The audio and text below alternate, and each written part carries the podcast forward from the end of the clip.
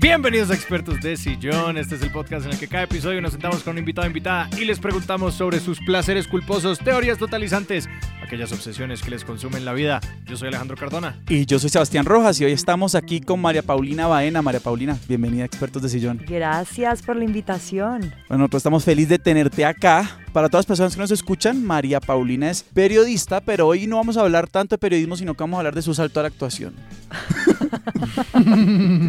Del performance, de lo que ha sido para mí actuar, sí. Yo quiero empezar por los nervios. ¿Cómo es empezar a actuar?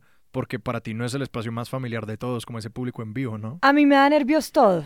O sea, me da nervios eh, vivir, básicamente. Sí, sí, sí. Hay una base desde la que estamos trabajando ya. Exacto, que es ponerme este micrófono de frente, Sí, sí, sí. los audífonos. Eso a mí ya me parece como eh, desafiante. Entonces, si eso es para mí desafiante, imagínate lanzarse a un público nuevo, distinto, pues eso es un acto un poquito suicida para mí. Y no sé, y yo creo que lo hago precisamente por eso, como tratando de que se me baje el miedo, pero nunca se va. ¿sí? Uh. Es como como la gente que le tiene miedo a los aviones, yo creo que nunca le va a tener miedo, dejar de tener miedo a los aviones, sino que sabe manejar ese miedo. Sí, Sebastián y yo acabamos de compartir una mirada porque esa fue la enseñanza de nuestro episodio de tenerle miedo a los aviones. ¿Sí? Sí, pues Que es eso como no se administra. Exacto, eso no se va, se administra. Y hay una pregunta, pues vos has estado, digamos, expuesta a públicos por muchos años ya, realmente. Entonces, un poquito, sí, o sea, todo, todas esas, esos encuentros con públicos te dan nervios o, digamos, el que pasa cuando estás en YouTube ya está más administrado. O sea, ¿cómo es esa relación como de públicos distintos, no es en vivo, es en diferido, cosas así? Lo que pasa es que yo siempre he sentido que en YouTube el público no existe. Es una cosa rara, pero yo desde que empecé a hacer el canal de YouTube en La Puya, pues claro, sabía que ahí detrás de la pantalla había un público. Hoy hay más de un millón de personas que siguen La Puya. Y cuando yo veo eso en personas, de verdad me escandalizo. Claro. ¿sí? Como que prefiero ni pensarlo. Eh, y eso no significa que no tenga responsabilidad al hacer lo que hago, que no sea meticulosa, cuidadosa, rigurosa, pero eso me, me friquea. Pero como no lo veo y como es como una pantalla y como no estoy sintiendo tampoco esa energía, pues no es tan grave para mí. Lo que, lo que yo creo también es que yo llevaba seis años haciendo esto para YouTube Sí. Sin saber un poco cuál era, o no, más bien sabiendo cuál era la reacción de la gente y sabiendo también el odio y el amor que despertaba un programa en YouTube de sátira política. Entonces lo que yo creo que a mí me pasó con el tiempo fue que como que me anestesié. ¿sí? Me anestesié frente a esos comentarios y ya era como, bueno, yo sé lo que estoy diciendo, yo estoy segura de esto, voy a ser capaz de morder este anzuelo y este no. ¿Sí me entienden? Como dejar pasar ciertas reacciones y ciertos comentarios y un poco mm, estar segura de lo que estaba diciendo, así no supiera las reacciones como te pasa a ti. ¿sí? Entonces, pues esto era de verdad ya sentir a la audiencia, sentir al público, sentir esa energía y cómo gravitar en eso que es muy bello, pero muy pesado al mismo tiempo. Y eso que vos estabas expuesta, o digamos haciendo la puya, vos estás expuesta, yo creo que como a la punta más afilada de las reacciones que existen en Internet, o sea, como Total. literalmente el odio, o sea, como el famoso matoneo en redes sociales en su máxima expresión. Total. Yo sentí tanto odio, yo llegué a sentir tanto odio en, en YouTube y en Twitter, sobre todo, que a mí me parece que en Twitter se cultiva odio, se hacen trincheras, ¿no? Como Total, total. olla presión. sí. Total. Entonces yo como que em, llegué a sentir tanto eso en mi vida que dije, yo, y les dije a los que hacíamos parte del equipo inicialmente hace cinco años, en el cuarto video que hicimos, les dije, yo no quiero ser más el pararrayos de este Claro. odio. No me aguanto más esto. O sea, yo no quiero andar por el mundo con las orejas rojas de toda la mierda que me echan, no quiero más. Y ellos, no, listo, todo bien. Hicimos como una estrategia ahí de contención en donde ellos leían los comentarios que me votaban a mí. Y resultó siendo un ejercicio súper lindo también porque ellos se dieron cuenta de todo el odio que me votaban a mí por ser vieja también. Claro. ¿No? Y pues yo trabajaba con cuatro manes. Claro, está, digamos, hay dos aristas. Uno, el tema que estás haciendo sátira política que entra de nuevo, despierta pasiones y hacerlo como mujer. Ah, no. Chao. Chao. yo sabía del sexismo, del machismo, de la misoginia, digamos que yo lo podía ver. Cuando empecé a hacer la puya, yo ahí dije, mierda, esto se va a descontrolar. Claro. Y yo no voy a ser capaz de sostener todo esto yo sola. Y lo fui descubriendo y fue algo muy pesado para mí. Yo creo que también fue un tránsito en donde dije, bueno, que de esto no puedo cambiar definitivamente. Y cómo me puedo dividir también este odio. Entonces ahí pues empezamos a Claro. hacer que Juan Carlos presentara más otros programas que yo, eh, algunos temas, en unos temas yo sencillamente no leía los comentarios, pero pues obviamente es una cosa que afecta, afecta muchísimo el comentario en redes. Creo que este es un buen momento para como explicar qué es la puya para alguien que está escuchando esto Para y no oyentes sabe. en Australia, ¿qué es la puya? Ajá. Los hay, los hay. Te reís, pero los hay. Eh, la puya, no, no, no, no me río del oyente en Australia. Los amamos a nuestros oyentes en Australia, los amamos por encima de los demás oyentes. Sobre todo por encima de los de Alemania. Sí. Uy, vamos a perder a esos ocho oyentes de Colón que son como mega fieles. Al También club, al club de escuchas de Hamburgo y al club de escuchas de Perth, mi cariño. los amamos por encima de todos los demás. Bueno, un saludo para los oyentes de Colonia.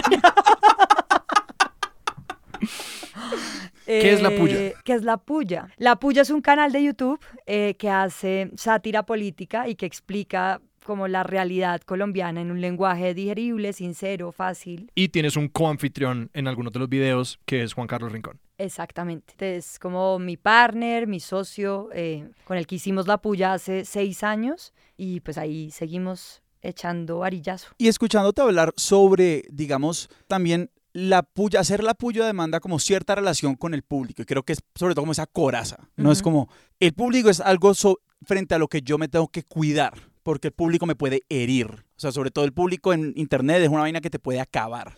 Mientras que, si bien los públicos en vivo son exigentes y los puedes sentir no reírse, pues las posibilidades de que se paren y te tiren un zapato, pues son mucho más bajitas. No sé si presiento que también hay como una relación distinta con el público en vivo que es un poquito, no necesariamente, no voy a decir que de cuidado ni mucho más tierna, por decirlo así, pero no es como, esto es algo sobre lo, de, digamos, de lo que yo sobre todo me tengo que defender. O sea, como que tengo que inmunizarme ante el del público y un poquito como que no me importe tanto la recepción, que es algo que yo creo que en Internet es como, vamos, tienes que estar dispuesto a ignorar el 90% de lo que dicen de tu producto, porque si no, pues te metes un tiro, francamente. Aunque sí, yo me cuido de, como que yo no sé si la palabra sea cuidarse del Ujú. público, o sea, como que al final el público también es algo con lo que construyes lo que digas. Sí, lo que sea que, que esté ahí, o sea, si uno ignora su audiencia, es- esa es la, el- la gran pregunta de si uno se debe, debe seguir todo lo, todo lo que le dice su audiencia o como seguro de lo que se dice sin importar quién lo escuche. Y yo creo que esa es también una trampa en la que se puede caer porque dentro de esa protección que es como, pucha, absolutamente necesaria para la preservación de la salud mental de alguien que produce Sí. para el Internet, Y que vive en el Internet, es que o sea, Claro. igual uno habita ese espacio todo el tiempo. la trampa en la que puede caer es como dejar de ver lo que- exactamente lo que estás describiendo, que es como, pues, cómo están recibiendo este mensaje, es el mensaje. Como que el mensaje no es lo que yo dije, es lo que ustedes construyen después con eso en su cabeza cuando lo reciben y que no reaccionar a eso pues es caer en la trampa de pues la cámara de eco, que es solamente hablar a las personas que están leyendo esta cosa como yo quiero que la lean. Exacto, y yo creo que ahí también uno tiene que ser muy hábil en reconocer cuándo quiere agradar a su público y cuándo no. Sí, hay cosas que sencillamente uno tiene que decir y las tiene que decir independientemente si es si allá afuera va a haber un comité de aplausos para uno. Sí, yo creo que parte de lo que yo he aprendido eh, haciendo lo que hago es que, pues, yo no estoy aquí para agradarle a nadie. ¿sí? no viniste aquí a Sino- ser amigos. Sí, y que sencillamente lo que yo hago es periodismo y el periodismo no está para, para estar del lado de ninguna causa, incluso. Por más duro que suene eso, ¿no? Pero, pero es, es difícil cu- cultivar una audiencia siendo completamente uno y su contenido e importándole solo lo que dice. Obviamente a veces hay que ceder y hay que como, no sé, como decir como, bueno, la gente tiene razón en que, por ejemplo, nosotros estábamos muy enranchados en que eh, debíamos ser histéricos siempre y en que debíamos ser bravos y dar varillazo y tener ese tono como medio de pelea, ¿no? Y estábamos ahí, no, es que esto es la puya, esto es la puya. Y con el tiempo fuimos dándonos cuenta, o yo fui dándome cuenta, de que tal vez debía ser un poco más amigable con la gente. ¿Tú cómo entiendes la separación o la distancia entre tú y la tú que aparece en cámara presentando? Que esa es como una forma de personaje que no está enteramente como ni, ni es tú del todo ni no es tú del todo? Esa es una gran pregunta porque yo no me preparé para hacer esto. Yo no me preparé para hacer un personaje. Yo no lo entendía. Yo no entendía qué estaba haciendo muy bien y por qué me estaba saliendo eso y de dónde me estaba saliendo. O sea, vos cuando la primera vez que hicieron la puya, ¿vos te sorprendiste de vos mismo? O sea, vos dijiste, ¿esto dónde salió? Yo creo que sí y no.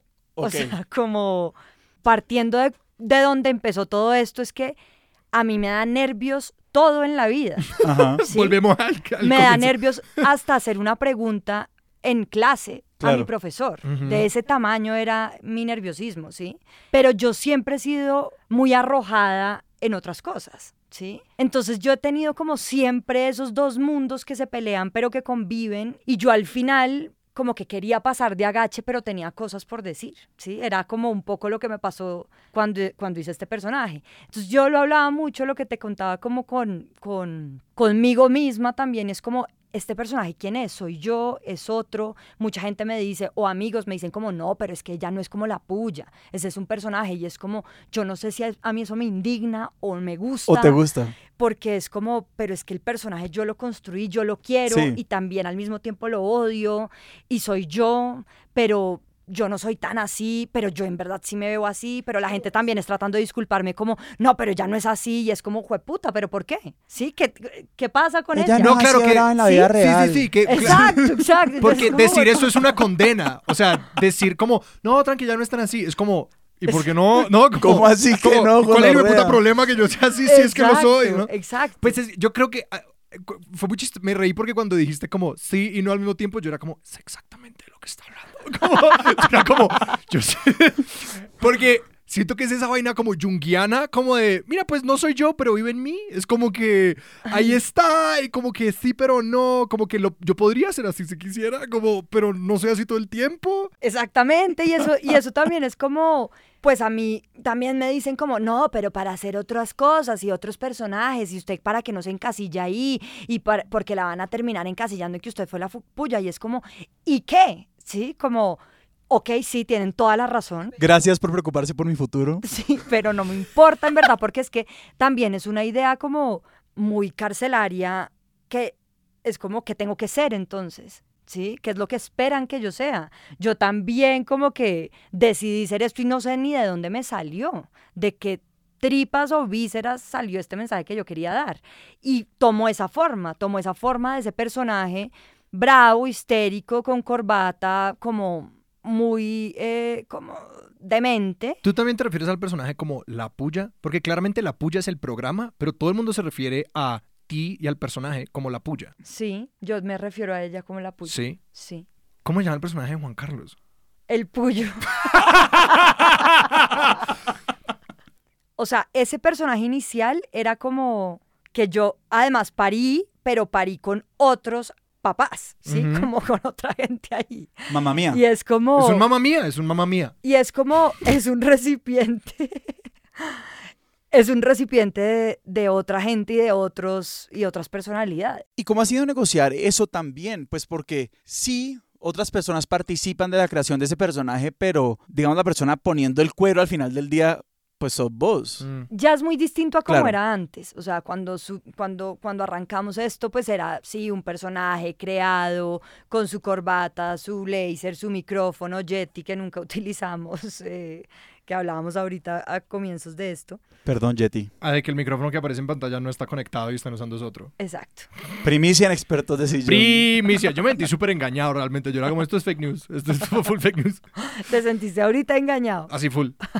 ¿Y em, qué les estaba diciendo? Que las otras personas que participan y opinan, y, pero al principio era muy Ah, así. no, entonces al principio era esto, eh, como, como una cosa que nosotros ni entendíamos muy bien, no me decían como hágalo así, hágalo de esta forma, sino como que sencillamente surgía. Además, todos éramos pues periodistas, no teníamos ni idea como muy bien qué estábamos haciendo audiovisualmente, eh, más allá de pues seguir gente como en, en, en redes sociales y en YouTube y tener referentes, pero... Pero después ya sí fue como, yo le voy a dar la medida que yo le quiera dar. Y así fue. Hay algo que me, que me, no sé, que me contraría un poco de, de esta historia de cómo nosotros todos eras- éramos periodistas, teníamos referentes, pero no sabíamos muy bien lo que estábamos haciendo, lo estábamos por, como descubriendo.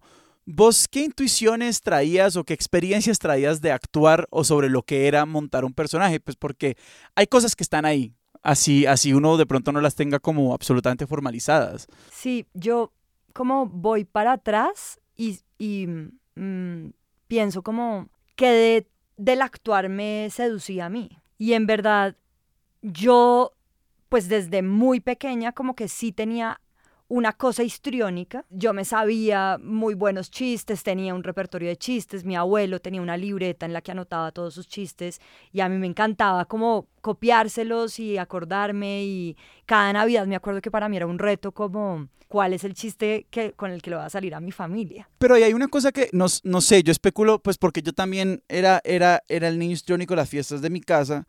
Y hay una pregunta ahí por si eso realmente como que le da a uno relativa seguridad en la vida para encarar esos momentos donde uno le toca ser histriónico de verdad. Porque una cosa es uno ser, uno ser formado, o sea, como que si vos sos- te formaste en actuación, pues uno dice, no, es que yo sé lo que estoy haciendo. Pero yo no sé si es un poquito de soberbia, pero como si a mí me toca actuar, pues yo digo, yo no tengo formación, pero pues no era malo cuando lo hice, o al menos alguien se reía, obviamente pues me tenían cariño, pero... Sí, yo creo que siempre un, o sea, yo crecí con esta China tiene futuro para Mm. la actuación. Yo me acuerdo que después cuando yo arranqué a hacer la puya, eh, una amiga, pues la mamá de una amiga vecina con la que crecí, tenía unos videos que era yo haciendo como cura y dando misa. Pues yo no me acordaba que yo había hecho eso. Y era como, ahí está pintada María Paulina, siempre supimos que iba a hacer algo así. Y era como, "Mm, ni idea, pues. Pero yo lo tenía como medio apagado Sí. también ¿Y apagado por qué? No sé, como que yo me metí en la cabeza que de pronto esa era como un hobby y que no era como lo que me iba a dedicar en la vida, porque en la vida pues uno no se puede dedicar a eso. ¿Y en este momento ya el periodismo se vislumbraba en tu futuro? No, yo ahí creo que estaba como medio perdida de qué estudiar, yo no, yo, yo no sabía que, a qué me iba a dedicar en mi vida porque, a- porque no, sé, no sabía en qué me veía. Porque nuevo había nervios sobre todo. Sí, había una capa de nervios que lo envolvía todo. El velo semitransparente del desasosiego. Solo dijo Jorge Drexler, no lo dije yo realmente. ¿Y en qué momento volvió y conectaste esas dos cosas? Porque de hecho yo tengo muchas preguntas por como la intersección entre el periodismo y el performance, que Sí. creo que es algo que especialmente como estamos viendo muchísimo. Sí, yo, bueno, me dediqué al periodismo, empecé a ser reportera, pues la pasaba bien, pero digamos que sí sentía como que me faltaba algo de emoción. Y en un punto, pues eh, llegó la puya y yo empecé a hacer esto como de manera muy natural, como obviamente, pues yo veo esos videos de hace seis años y me dan ganas como de tirarme por una ventana, pero pues algo salió, ¿me entiendes? Como Ajá. que Sí, se claro. hicieron eh, y salieron de una emotividad y, y una emoción y de una rabia Hay un deseo de hacerlos también. y un deseo, exacto. Entonces yo me fui dando cuenta de que la gente como que cree también en ciertas identidades que se arman, ¿sí? Claro. Por eso la gente le cree tanto a- a- hoy a los youtubers, porque sabe que este mano, esta vieja es así y es así, ¿sí? Como, y es auténtico y como que no se fija mucho en las formas y, y el periodismo estaba muy atado a eso, como a las formas también. Pues es que siento que fue un cambio de formas, porque esas mismas, la, la no forma es una forma, es como, mira mi desparpajo. Yo como- creo que o, sí. Mira mi casualidad, mira mi... Eso todo es forma. No, y pues esa, la- la- el alinear ciertos registros emocionales con lo que reconocemos como auténtico. Es como, o sea, no sé, seguramente era como que no, tenemos que estar emputadas porque es que están emputadas, están indignadas, eso la gente va a decir, uy, eso es honesto. Sí, como que la gente no quiere decir, buenas tardes, señoras y señores, bienvenidos a su noticiero. La- De acuerdo. Y es que eso es como, igual todos estos guiones se escriben días de anticipación, ¿no? Es como que estos guiones están escritos, uno ha acordado las ideas y todo, y luego se siente, es como, bueno, listo, estamos rodando. bueno, pues. Total, total. Entonces todo es como medio impostado, pero hay cierta emoción que le imprimes a eso. pues que eso es como la definición del performance. Exacto. Es como esto no es, sí, como que ya, No llega a estos niveles, pues, de, claro. de emoción, pero uno dota, o sea, es que yo siento que, que pasó en, en- entre esa intersección entre periodismo y performance como dotar al periodismo de emoción. O sea, fácilmente un guion de la puya puede estar hecho como columna de opinión, pero no hicimos eso. Sí, cogimos, lo hicimos guion, lo hicimos como pura emoción, rabia, rabia, indignación, empute. Y pues ahí la gente queda como medio perdida, como, ¿qué es esto? ¿Cómo crees que, por decirle de alguna manera, esta como lectura dramática de una columna de opinión afecta y cambia las reacciones que las personas tienen a ellos? O como, porque creo que muchas Como a los hechos. como a los hechos y al producto en sí mismo, porque pues yo siento que la primera reacción de una persona instintiva es a la emoción, no al contenido, no a las ideas. Sí, yo me acuerdo que una vez una persona muy cercana me decía como un contenido basado en información hace que seamos racionales respecto a ese contenido, pero un contenido basado en la emoción hace que podamos cambiar actitudes. Claro. Entonces yo quedé como pensando en eso y fue como, wow, pues puede ser. Y yo creo que la emoción en cualquier contenido sí genera como cierta empatía o rechazo profundo también, Sí. pero, pero no quedas como neutro frente a eso. Mm. ¿sí? Sí. Como si pasa como haciendo un reportaje, aunque bueno, hay ciertos reportajes que a uno también como que le mueven ciertas fibras, pero sí, como que creo que la emoción así puesta toda en un video, en un personaje, en una voz, en un vestuario también, como en una puesta en escena, sí, como teniendo un micrófono, grabando desde cierto lugar, como que todo eso comunica y creo que la gente sí queda como con muchos estímulos y mucha información ahí para procesar. Y además creo que hay como una intersección interesante entre lo que constituye como una decisión tal vez dramática o dramatúrgica, como esta es la puesta en escena, el micrófono es el Yeti que no usan, eh, la corbata, lo que sea, pero también todo eso, pues como es una columna de opinión al final del día en video un poquito, también es una decisión editorial, o sea, es como vas a alienar a unos lectores y vas a acercar a otros. Exacto. Y, o sea, ¿cómo es pasar esa barrera? O sea, jugar en, en esa frontera entre lo que es, digamos, estrictamente, o se puede pensar estrictamente como algo dramatúrgico y pensarlo también en términos editoriales. al menos como nosotros lo hacíamos, era muy espontáneo, ¿sí? Era como literalmente cómo siento que venga esta línea para mí, ¿sí? No lo poníamos en el guion.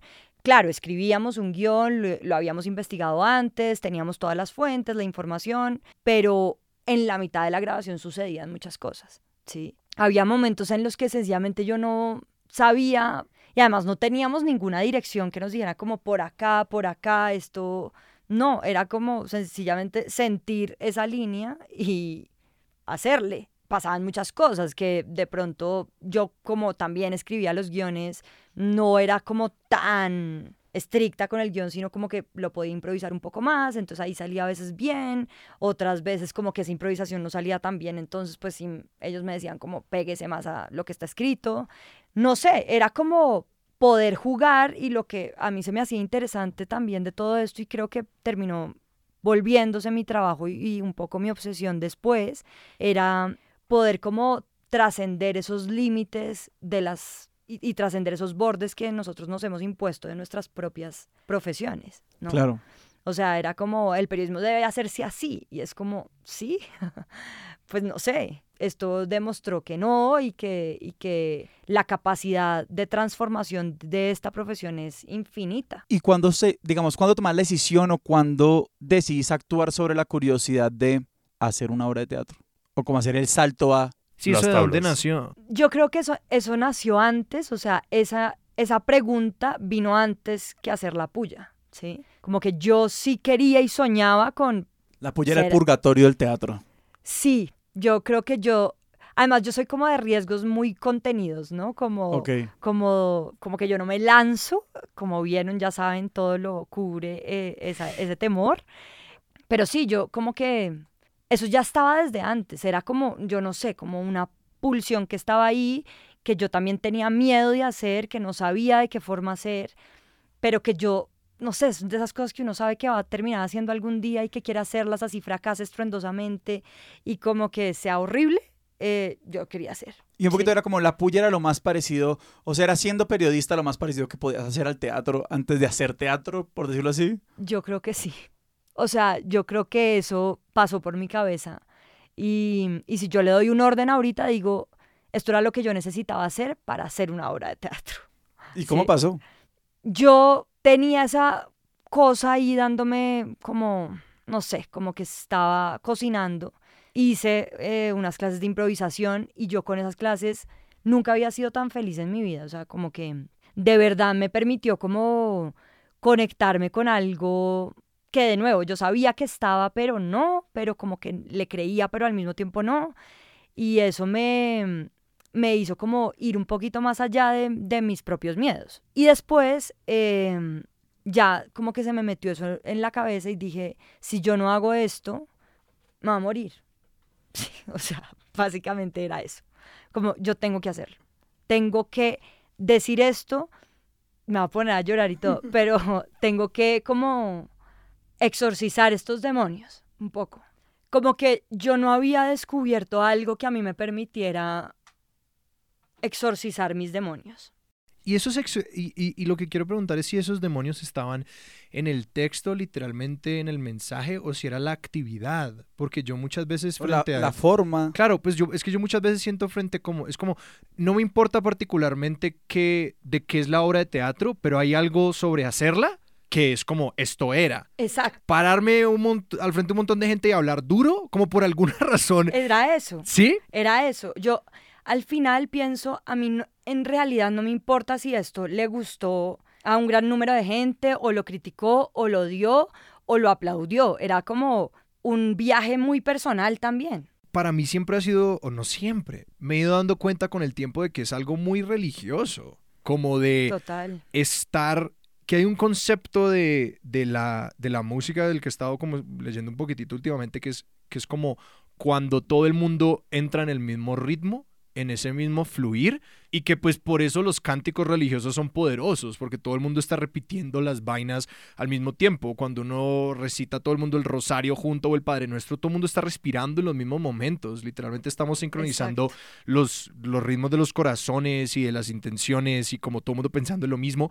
Lo mismo pasa en el teatro, lo mismo pasa en la danza, lo mismo puede incluso pasar en el deporte, cuando todo el mundo grita al mismo tiempo, ¿no? Como por eso estos espacios son tan satisfactorios. Entonces que no sé, no sé cómo, cómo te fuiste dando cuenta de eso, pues cuando estabas con los públicos al frente o incluso en los procesos de, de ensayo. Sí, yo como que muy rápidamente con los ensayos, como que me fui dando cuenta de que yo estaba como sin querer sanando una cosa honda, ¿sí? Como... Y yo no sabía muy bien por qué. Como que no sé qué pasó, que hizo clic como entre mi cuerpo y mi cabeza y como que fue maravilloso.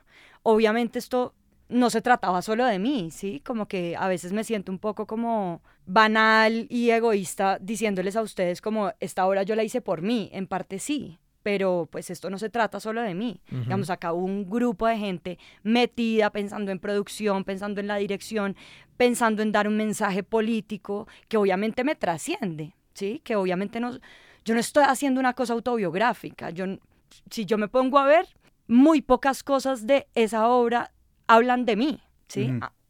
Y yo aún así no entiendo por qué todo me permeaba, ¿sí? Como cada hijo de puta línea de ese guion que yo hice, que yo escribía, si hablara de la emergencia climática, el machismo, el poder de los algoritmos, cosas que uno como que ve por allá y yo digo, no, esto tiene un sentido decirlo, decirlo así, que salga de esta manera, y porque siempre lo sentía de una forma muy diferente en el cuerpo. Y yo creo que yo aprendí también a pasar las cosas por el cuerpo y a aprender que ahí hay un mensaje como muy poderoso. Y es que es un, un poco la pregunta que tenía, pues porque en el episodio sobre el miedo a volar, una de las cosas como de las que hablábamos mucho era, bueno, es que el cuerpo y, las sensaciones corporales son una forma fundamental de conocer el mundo, o sea, que es quemarse, ¿no? O es como bueno, aprender a estar sin morirte, ¿no? Y como la ansiedad, pues, o sea, este, este, este, esta ansiedad constante, este medio, miedo constante que uno lo puede llegar a acompañar,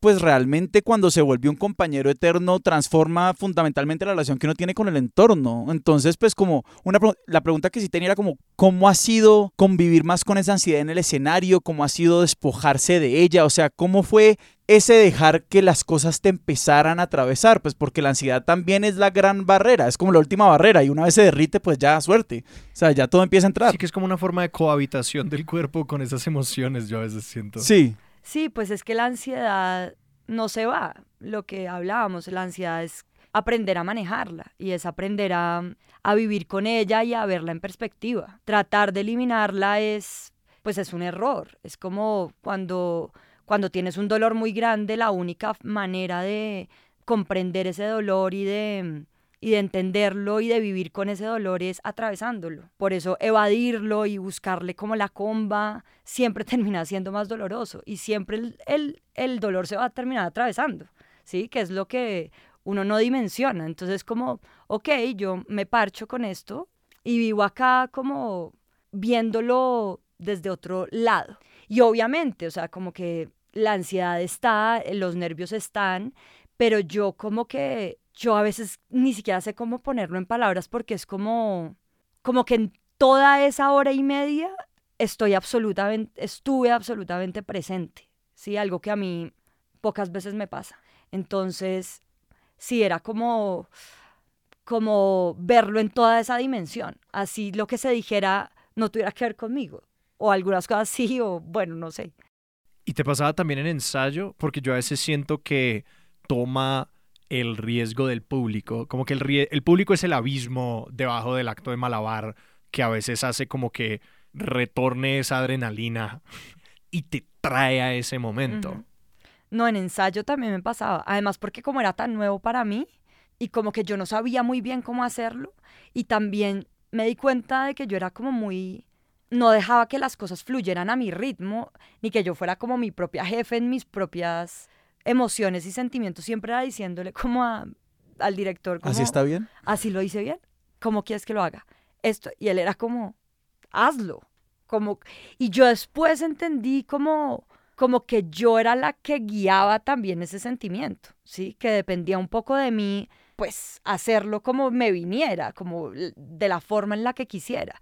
Pero como que siempre estaba buscando un papá que me dijera como, por acá, por, Por acá, acá por acá. por acá y es, sí. como, no, o sea, hágale. ¿Y en qué te ayudó el director y qué herramientas te dio pues, pues trabajar con esos colaboradores para encauzar ese río? Yo creo que mm, como mucha seguridad de lo que yo era, como sin más arandelas que esta, como, Como la esto es lo que suficiencia. hay, sí, como eso es lo que hay, esto es lo que tenemos y lo vamos a hacer con esto. Había otra cosa que a mí me parecía muy hermosa de todo ese proceso y era como todos estamos caminando hacia el mismo abismo, ¿sí? Mm. y que si caminamos todos, pues se siente mejor que ir solo. Hay como un sentido ahí de compañerismo de equipo, pues muy bello. También como empezar a, a yo creo que a ver también los demonios de los otros a la cara. ¿sí? Mm.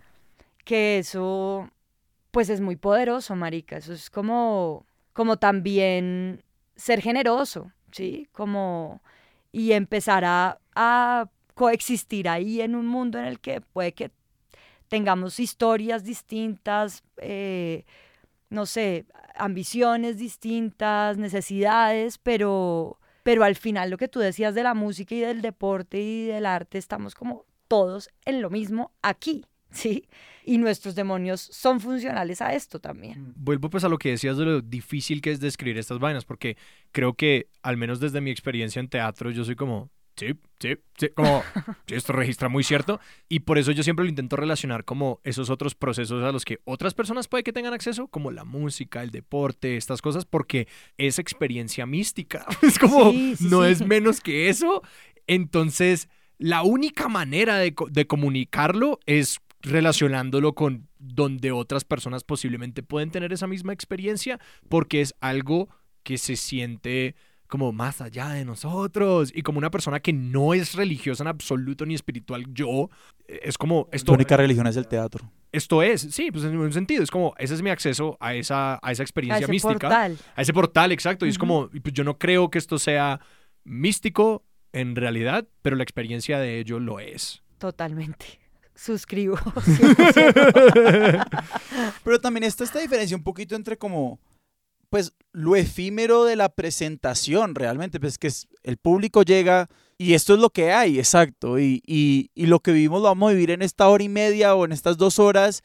Y si fracasamos, fracasamos en estas dos horas y se acabó. Y pues que creo que es todos los contrarios de lo que es un producto en una pantalla. Es a lo que iba, a lo que iba. Incluso la muerte de un proyecto por internet se vive a cuenta, o sea, la agonía de esas cosas es muy larga, o sea, una obra se cae en dos minutos, hermano, y se cayó y se jodió. Ajá. Y te toca vivirlo y aceptarlo, o sea, porque te, te arropa. Sí, yo creo que acá no importaba qué tan efímero fuera, ¿sí? Como, pe- pero es que todo el proceso también fue doloroso, emocionante, lindo, como no solamente, o sea, como el presentarse frente a un público, listo, es del putas, es como toda la adrenalina, la energía, el calorcito del reflector, ¿no? De las luces, de el micrófono, to- todo esa, es un nerviosismo delicioso, pero, pero en realidad, pues eso es una parte. punta del iceberg, sí. Es todo lo que pasó para que eso sucediera, todas las líneas que fueron hechas y escritas como a pulso para que fueran perfectas, todas las vueltas que le dimos a, a si esto se veía bien, así se entendía así, eh, si esta parte del guion no estaba cayendo en el mismo machismo que nosotros estábamos criticando. O sea, un montón de cosas que es como no solo poner a la cabeza a pensar, sino poner como a todo un, un grupo a ser como un organismo vivo. Sí, o sea, yo era como viendo una, un monstruo muy hermoso que nosotros habíamos creado y, y que se juntó así como por, porque sí, por suerte, por azar, por destino, o sea, como que era un montón de cosas muy especiales. Y eso es lo que lo hizo tan especial como de transitar y de que se acabara también, Claro. como de reconocer que hasta acá llegaba. Hasta ha llegado. ¿no? Como que eso también es importante descubrirlo porque uno como que se, se, se vuelve como tan yunky de sus propias ideas que, que quiere hacerlas durar hasta que se muera. Y es como, no, esto tiene un final. Fecha de final. vencimiento. Sí. Por hecho, hablando de la preparación de la obra, igual también se relaciona un poco con la preparación de libretos para algún canal de YouTube como, como La Puya. Yo siento que en YouTube por, o, en, o en ese tipo de productos hay imperfecciones, pero no hay errores, en un sentido. Pues porque uno puede volver y regrabar 10 veces hasta que uno diga, de no, no está perfecto, pero ya no hay cagadas pues uno depura el libreto y uno practica la, la- la impresión que le va a meter a las cosas, pero pues ya en, el, en la presentación pues, hay errores, o sea, en las presentaciones hay errores. En las presentaciones hay errores horribles. Entonces, y, y, y sí quería, digamos, porque vos habías estado en un espacio, digamos, que también nos hemos referido como un poquito también protegido de, pues, el canal y sus ritmos de producción, etcétera. ¿Cómo fue enfrentarte a esta nueva versión o esta nueva forma del error? A ver, yo sí so- solía ser como muy perfeccionista también con, con lo que saliera en YouTube y con, en general, con todo lo que hago y ya como que he ido un poco soltando eso. Pues porque he entendido un montón de cosas que hay detrás de ese perfeccionismo y como de que todo salga como yo quiero que salga y ese control.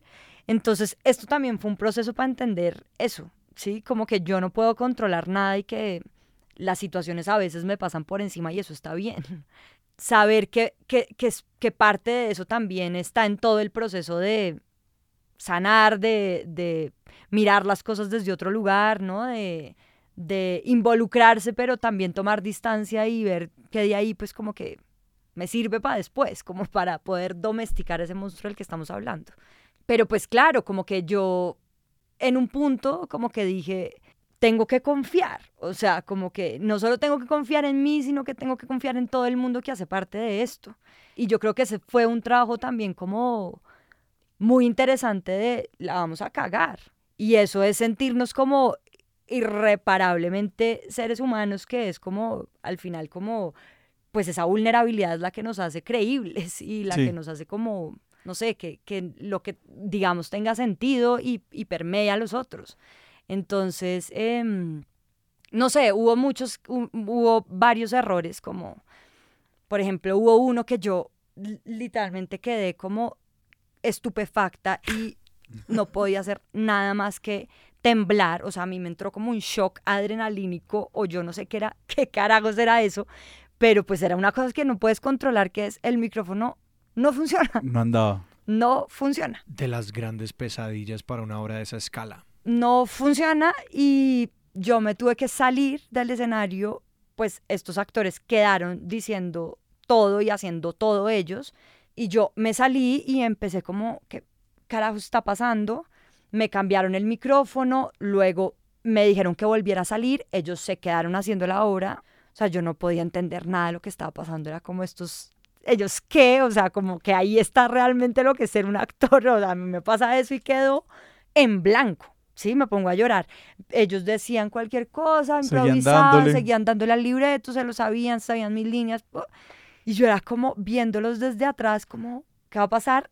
Terminamos de hacer la función, eso pasó como a los, no sé, 15 minutos, 20 minutos. Quedaba una hora todavía. Claro.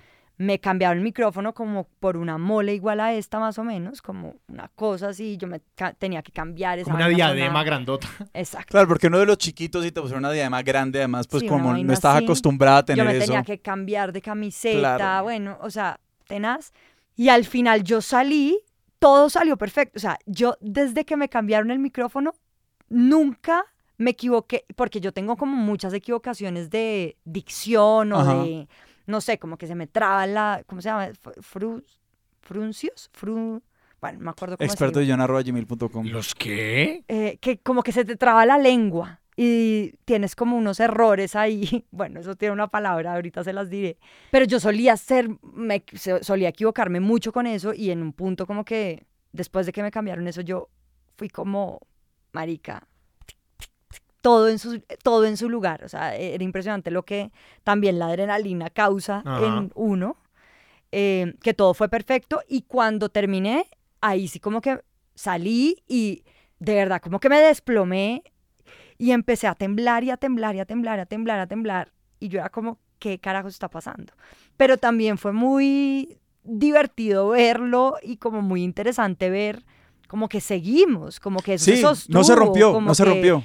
Como que también había tanta amistad y tanta familia y tanto como compañerismo y que era como, no nos dejamos caer nunca, ¿sí? Y todo eso después uno se pone a ver todo lo que significa en la vida, en la seguridad, en todo y es como, marica, sí, esto es lo que, lo que importa, no tanto la presentación en sí misma. Sí, ¿no? Y que creo que también uno subestima mucho la generosidad de los públicos frente a eso. Como que uno vive con esta fantasía perpetua de la muerte social, que es como, después de esto, los Me van demás... a cancelar. Sí, los demás monos no me van a dejar retornar a nuestro árbol, ¿no? Como que si se me apaga el micrófono y nadie puede escucharme, es como, ya, todo el mundo se va a parar de sus sillas y se va a ir. Y es como, obedece a una fantasía muy catastrófica, instintiva, que luego cuando uno encara eso, es como, ah, si sobreviví a eso, puedo sobrevivir a otras cosas. yo tenía también en mi cabeza y pensaba como que el público y los espectadores son como inmisericordes, Sí, Claro.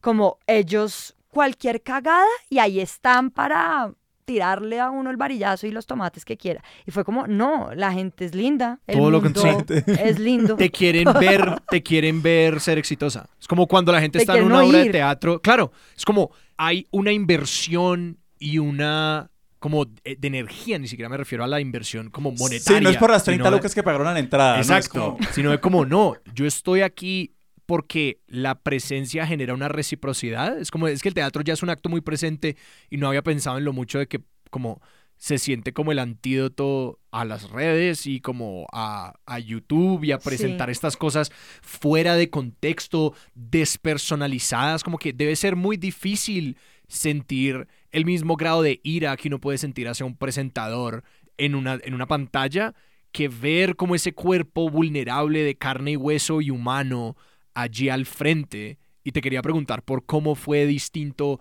ver a tu público y ser vista por tu público cuando estabas, pues sí, eh, carne y hueso frente a ellos. eso fue muy hermoso porque yo pensaba que, a ver, yo me había encontrado con gente después de hacer la puya, pues durante la puya, digamos, en ferias de libro, en eventos por ahí, la gente en realidad era muy todo bien, como que siempre hay como un respaldo. Obviamente yo decía, todos estos comentarios ponzoñosos eh, ¿dónde está esta gente? Sí, ¿dónde están los trolls? están? ¿Dónde viven? ¿Dónde en están? internet. Es que ¿Qué es creo que es una función de eso. Claro, pero también están acá. O sea, a mí un par de veces me pasó que, eh, no sé, en una fiesta me empezaron a rodear y me empezaron a decir cualquier cantidad de cosas. Uf. Y eso fue muy fuerte para mí. Otra vez cuando yo iba llegando al periódico, un carro que bajó los vidrios y me empezó como a hacer pistola. eh, Yo entrando a la oficina y yo como que miraba a todo el mundo a ver si eran como amigos.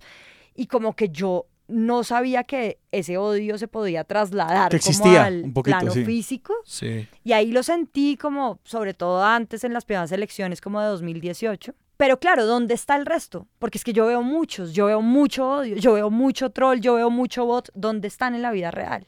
Y yo creo que a la gente lo que le pasa en teatro es como, no, nosotros estamos acá como también para acompañar este proceso, ¿sí? Como, y para dejarnos interpelar por todo lo que ustedes nos tengan que decir. Mm. Y eso que ustedes nos van a decir va a ser crudo, va a ser ácido, va a ser feo, va a ser divertido de pronto, pero me va a dejar con unas preguntas que además valoro que vengan de otro cuerpo físico Sí. y que me interpelen a mí, me hagan sentir cosas. Entonces, yo creo que ahí la gente como que se pone, como que baja un poco las revoluciones también. Claro, hubo gente que esa es la mística y la cosa que pasa con los públicos, que pasaban unas cosas con el público en donde a veces el mismo chiste no hacía reír al público. Sí. Pues tú lo debes saber, como a- a, eh, esta línea como que suscitaba cierta emoción que era muy recurrente y de pronto en otro callados. Y uno empieza a contar con ella Exacto. y eso exacto. cambia la presentación. Eso no es como que, uy, aquí viene el mejor chiste de la noche. Y uno como que porque ya lo sabe ya no funciona. Claro, y, y había gente que se paraba y se iba. Y yo veía a esa gente y es como, hágale, siga, tal, no sé qué. O había otros que simplemente comentaban cada línea del guion. O sea, nos tocó una señora. Ay, los en- mato. Ese es mi público menos favorito. Yo los mato. nos tocó una cállense. señora y es, pero ¿qué me ha- dicen de los políticos que, que están a favor de lo- las mascotas? Y uno, exacto, y uno puede interactuar con eso dos, tres veces. Toda la obra es como, ya que no sé qué hacer. Lo que toca es, eh, dígale, súbase, venga. Y yo tengo una pregunta porque para mí la, la- la risa o los chistes es algo que es muy claro como de vivir con un público, porque la gente se ríe. No, pero ¿qué pasa con las otras emociones? O sea, por ejemplo, ¿qué como, ¿cómo es la experiencia de estar emputada con un público? ¿Cómo es la experiencia, pues no sé si había tristeza o había desasosiego con un público, pero ¿cómo son las otras, digamos, las otras emociones para las cuales no tenemos como esa, esa respuesta, esa reacción tan transparente como el de la risa? ¿Cómo se sienten en el público? ¿Cómo Sí, la claro, porque ¿cuál, era la diferencia de imputarte con la cámara de, bueno, malparidos, están gastando la plata de Irituango, lo que sea, versus hacerlo en un escenario? Pues mira, yo en los ensayos como que les pedía perdón a los actores, ¿sí? Como que me daba pena con ellos decirles eso de esa forma y ellos eran como fresca, todo bien, como pero como esto para mí era tan de la entraña como que no los quería herir. Y pues eso también es muy lindo de sentir como como que sabemos que esto igual es como una pantalla que tiene un, un porqué, pero que no es contra nosotros. Y yo creo que es que todo lo que decíamos era tan real, todos habíamos pasado por esas situaciones en algún momento, todos teníamos como una emoción similar por el país en el que vivimos, por el mundo que nos tocó habitar, que como que a veces sí se sentía que uno tenía cierta responsabilidad y no sé, como, como lidio con esto. Pero hablando del público, como claro, hay reacciones de cuando tú estás emputado con la gente, pues la gente como que de pronto va a cogerlo así, pero a veces era contra los actores, no contra la gente, y esos, esas reacciones son como muy evidentes, pero hay otras que yo sentía como cuando estábamos como, como entrando un poco en el cinismo, la gente queda como desahuciada un poquito. Y un poco el comentario al final era como, yo no sé si reírme, si llorar, no sé, mucha gente me, nos decía como yo no sé si me gustó, si no, pero muy fuerte. Y pues eso también era bien, sí, Mm. era como, sí, nosotros sentimos también todo esto al escribirla y al hacerla y al pensarla. Pero sí, yo sentía que a veces ante esas reacciones de tristeza, como de desasosiego, la gente era como, como que no tenía en qué, en qué soportarse. Sí, pero es que creo que eso apunta también a como el vocabulario tan limitado que tenemos como para pensarnos esa, esas opiniones y como para y la, como esa obligación de formularla de una como No, que una muchas veces sale de- Sí. teatro diciendo como necesito saber ya mismo si me gustó o no me gustó que en sí mismo es una pregunta tan reductiva pero la opinión de fue fuerte es como ya te afectó vámonos sentémonos con eso un tiempo es como claramente nos aportó algo estar aquí es como que nos dio algo para pensar qué más se le puede pedir a una obra de teatro. Exacto, y muchos comentarios eran como un poco como, déjame yo decanto todo esto. Claro. está muy Sí, bien como, y eso estaba perfecto. Era como, sí, gracias. que es un poquito también, siento que, no sé, cuando uno, o al menos por muchos años, como la relación con el periodismo, por decirlo de alguna forma, ha sido como, esta gente es la que me va a dar a mis certezas, o sea, esta es la gente la que me va a resolver a mí las cosas. Esta gente va a decir, la economía se va al carajo, no sé, todos vamos a morir, pues lloren, porque qué más, o Exacto. cualquier cosa, no sé. Pero, digamos, los periodistas son un gremio, una profesión al que uno acude a que le resuelvan cosas, no a que lo dejen con preguntas y sobre todo a que lo dejen en esta situación de como aturdimiento de no sabemos qué sentir. Y pues yo creo que es muy de nuestro tiempo también estar arropado por una cantidad de cosas que uno no se sabe, que uno no sabe cómo sentirse. Es como, yo como me siento frente a la crisis climática, pues hay días que siento que mejor desconectemos esto, apague y vámonos porque esto no tiene remedio. Y hay unos que uno dice, no, pero de pronto se puede hacer cosas. O sea, y es ese desconcierto tan profundo que también habita, también, me imagino que igual es chévere que lo empecemos a habitar como con más Total. intención. Total, yo creo que está todo el punto y es como la gente, yo lo que veo de la gente hoy en redes sociales es que busca oráculos sí todo el tiempo. Es como, ¿quién me resuelve? ¿Sí? ¿Quién me dice? ¿Para dónde doy el siguiente paso?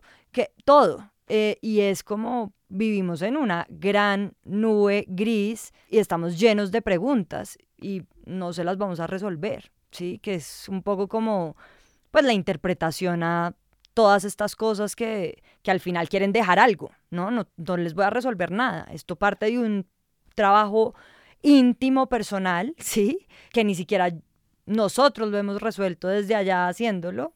También quédense, permítanse estar un poquito en esa duda. Eso que dices me hace mucho pensar de vuelta en el personaje y como lo que decías de yo no sé esto dónde acaba y dónde empiezo yo Sí. y, y si hay un yo para empezar, como un yo así de sólido para yo decir que empezó. Y creo que en esa necesidad de certeza o la capacidad que tenemos de vivir con esa incertidumbre es como... Siento que ese es como el dilema de nuestros tiempos, por decir como el cliché más horroroso. No sé, ahorita que lo pienso también era como todo un proceso de destrucción de todo, ¿sí?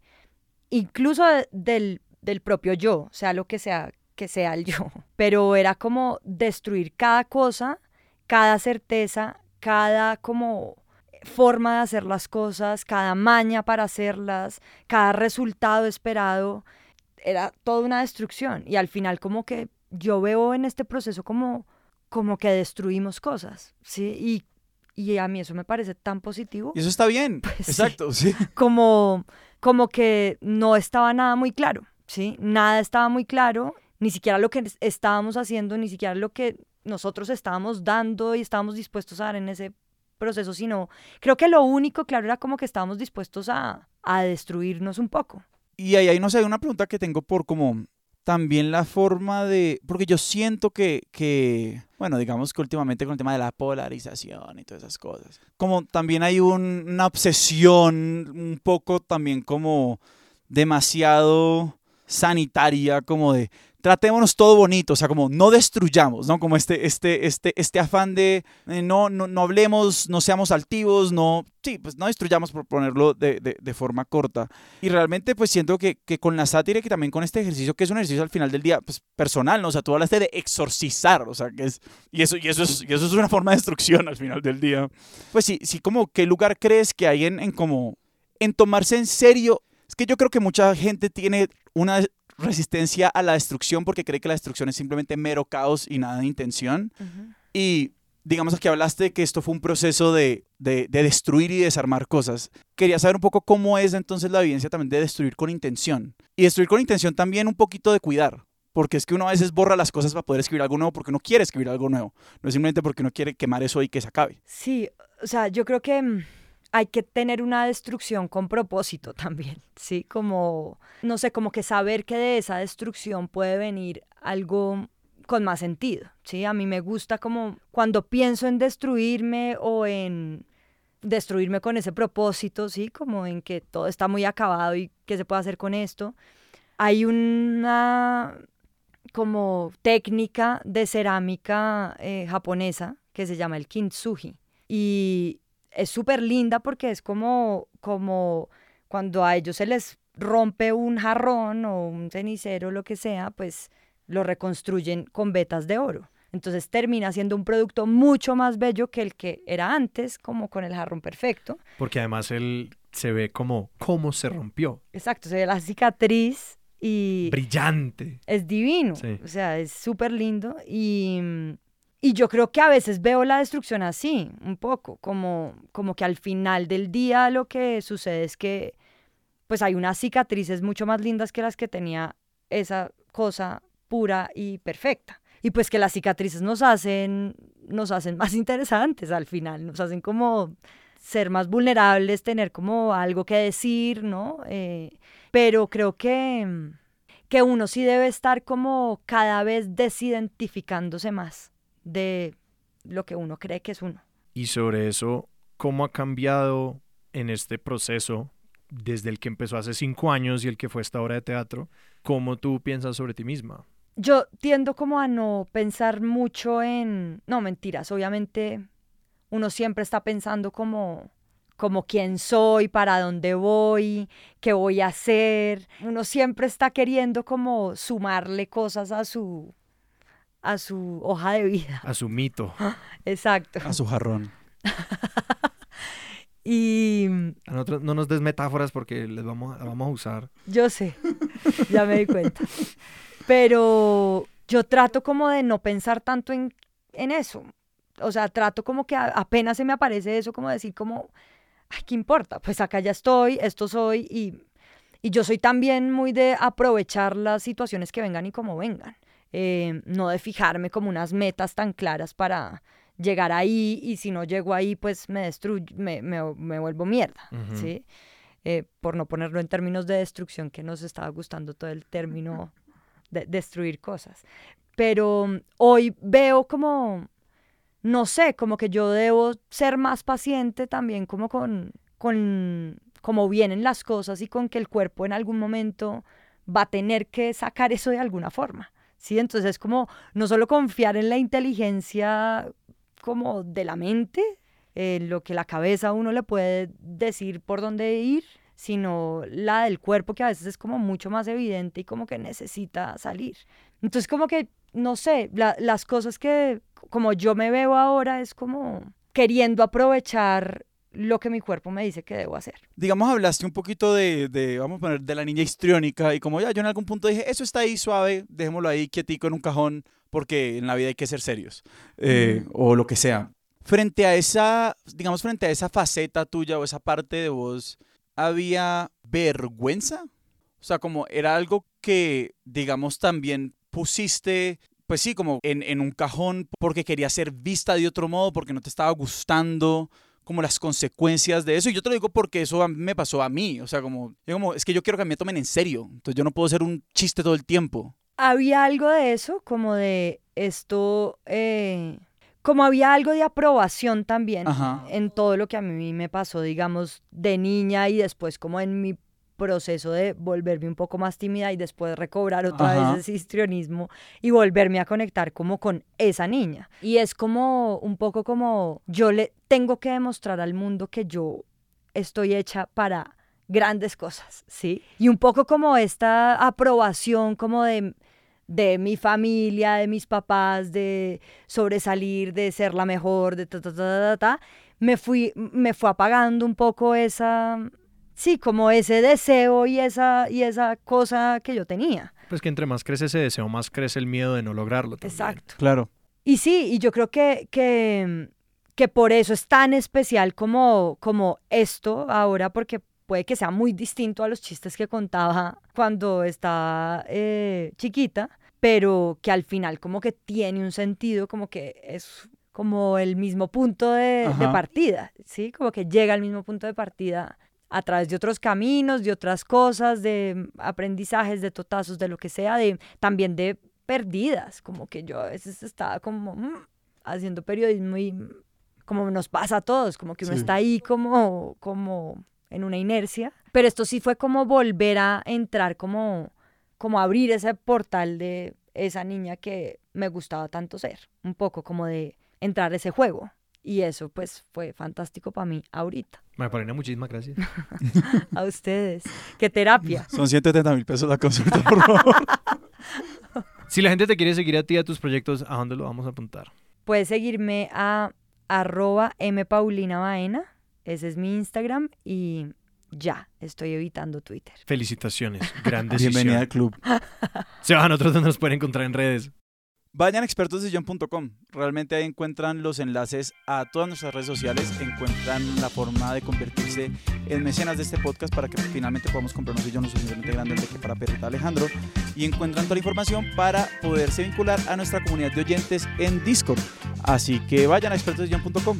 Nuestra música es de Juan Esteban Arango, nuestro logo es de Sebastián Márquez y Expertos de Sillón es un proyecto de Sillón Estudios producido por Sara Trejos con el apoyo de Paula Villán.